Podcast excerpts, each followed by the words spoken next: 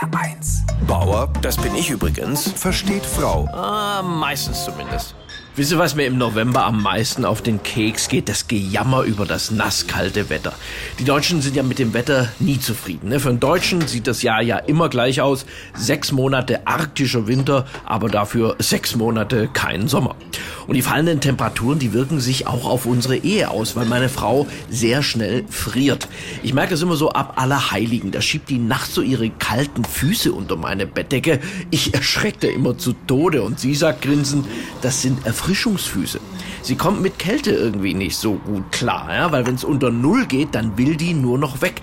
Da bildet sich bei ihr sozusagen Urlaubsreif. Aber ich sage immer, das Gefröstel ist halt auch hausgemacht, weil sie hat haufenweise Klamotten im Schrank, aber eben nur so dünne, figurbetonte Baumwollsachen. Und die halten eben nicht warm. Sie fragt immer, was soll ich bei der Kälte nur anziehen? Und ich, am besten alles.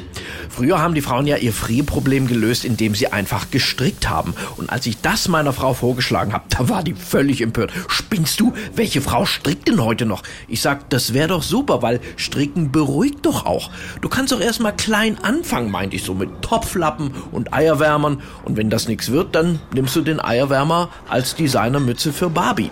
Wie sie, ich kenne das halt auch anders. In meiner Familie wurde immer gestrickt. Meine Oma war regelrecht stricksüchtig. Die kam nicht von der Nadel los.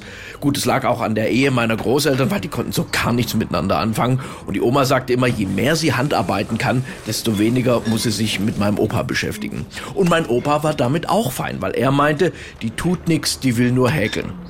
Nichtsdestotrotz überlege ich mir jetzt natürlich schon, wie ich meiner frierenden Frau jetzt im Winter ein bisschen helfen kann, weil morgens raus in die Kälte ist natürlich auch nicht schön. Und mein Rat ist dann immer, sie soll aufpassen, mit welchem Gesichtsausdruck sie vor die Tür geht, weil bei minus 10 Grad bleibt das dann so. Bauer versteht Frau. Auch auf hr1.de und in der ARD Audiothek. HR1, genau meins.